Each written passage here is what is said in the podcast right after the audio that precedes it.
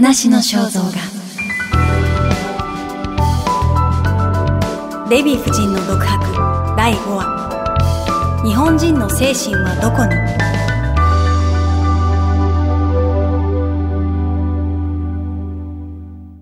に？日本に戻ったデヴィ夫人はテレビなどで活躍するだけでなく、ニューヨークにイブラ国際音楽財団という財団を作って若いピアニストとオペラ歌手の支援を続けてこられました。昨年、令和3年にはクラシック音楽コンクール、イブラグランドアワードジャパンの設立を発表しました。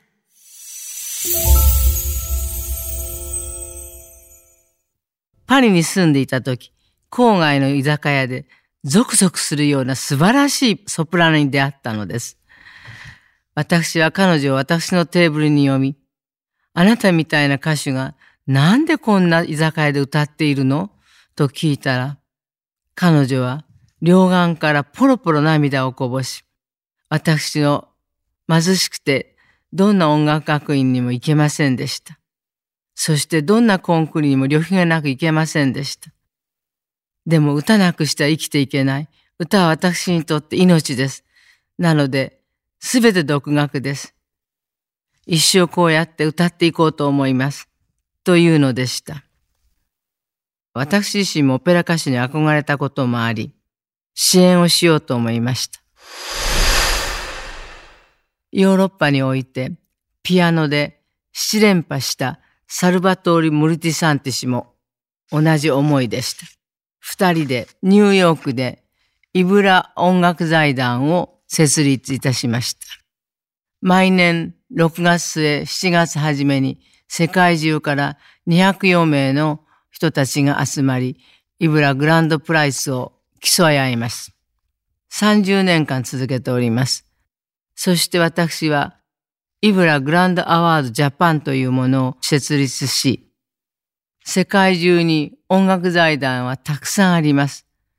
特に歴史ある由緒正しい財団。しかし私たちの財団は30年という若さながらとてもユニークな財団です。年齢や音楽学歴も問いません。どこの音楽学校を卒業したかも問いません。今日現在、あなたが培ってきた技術、表現力、そうしたものだけを問います。そして優勝した人たちをカーネギーホールやニューヨークの国連のダグラス・ハマーショードホール、ニューヨーク大学のカサイタリアなどで皆様に紹介し、その後1年間育成をお手伝いをいたします。また、今回私が作ったまだ1年も経っていないイブラグランドアワードジャパンは声楽、ピアノ、弦楽器、管楽器、打楽器、ギターの音楽家、腕を競う新しいコンクールです。日本国籍があれば年齢や学歴は問いません。才能を持ちながらも年齢のせいでコンクに出られない人たちがいます。その現状に一石を投じたかったのです。世界を渡り歩いてきたデヴィ夫人は日本の歴史認識や外交、安全保障の問題についても積極的に発言されています。スカウ大統領は13年間の東国、ルケーの後、日本の海軍によって助け出され、独立を勝ち得ました。そしてその間、スカノ大統領は日本の今村仁将軍やいろいろな将校の方たちと交友を持ち、日本を、そして日本人をとても尊敬しておりました。そして日本の戦時歌謡の愛国の花という歌が大好きでした。真っ白き富士の気高さを心の強い盾としてという歌です。皆さんご存知でしょうか？これは従軍看護婦のための愛国の花という歌です。先の大戦が日本による侵略戦争だというのは一面的な捉え方です。私はインドネシアにもヨーロッパにもアメリカにも住みましたからよくわかります。日本は韓国などによりあの大戦の当時に起きたいろいろなことを未だに非難されております。それに対して日本は何の反論もしないでいるのは情けないことです。しかしあの大戦によって日本は多くのアジアの諸国を助けました。インドネシアは1945年8月15日終戦を迎えたその2日後に独立宣言を一番乗りいたしました。その後、続々とアジアの諸国が独立を勝ち得ています。ここで私は強調したいことがあります。スカノ大統領とハッタ氏が書いた独立宣言書です。普通であれば西暦で書くところスカノ大統領は後期で書いています。05年8月17日と書いています。これを見てもスカノ大統領がいかに日本の尊敬していたことがわかります。後期というのは神武天皇から始まって2605年ということです。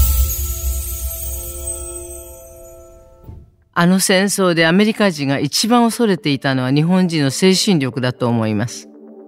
スカロン大統領はよくおっしゃってました。マッカーサー元帥は真の勝利者である。なぜなら日本を物理的に破壊しただけではなく、日本人の精神をも破壊することに成功した。二千数百年培ってきた日本人の誇りとか、威厳とか、精神がここまで砕けてしまうものなかと嘆いていらっしゃいました。時代は変わり、環境も状況もどんどん変わっていきます。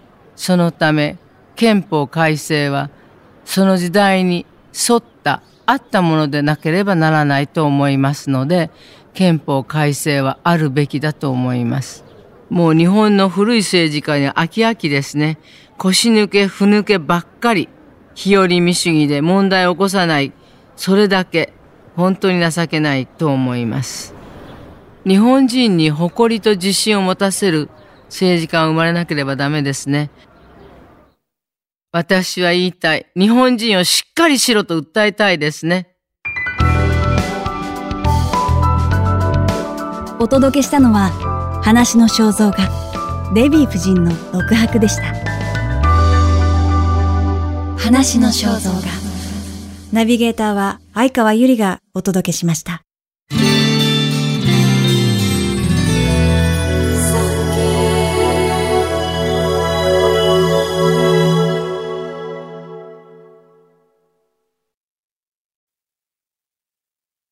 産経新聞社がお届けする戦後史開封。最後までお聞きいただきありがとうございます。番組をフォローすると最新エピソードが自動でダウンロードされるので外出の際にはデータ容量を気にせず楽しめます。番組右上のフォローボタンからぜひフォローをお願いします。また、Apple Podcast では高評価とレビューをお待ちしております。ぜひ皆様のご感想をお聞かせください。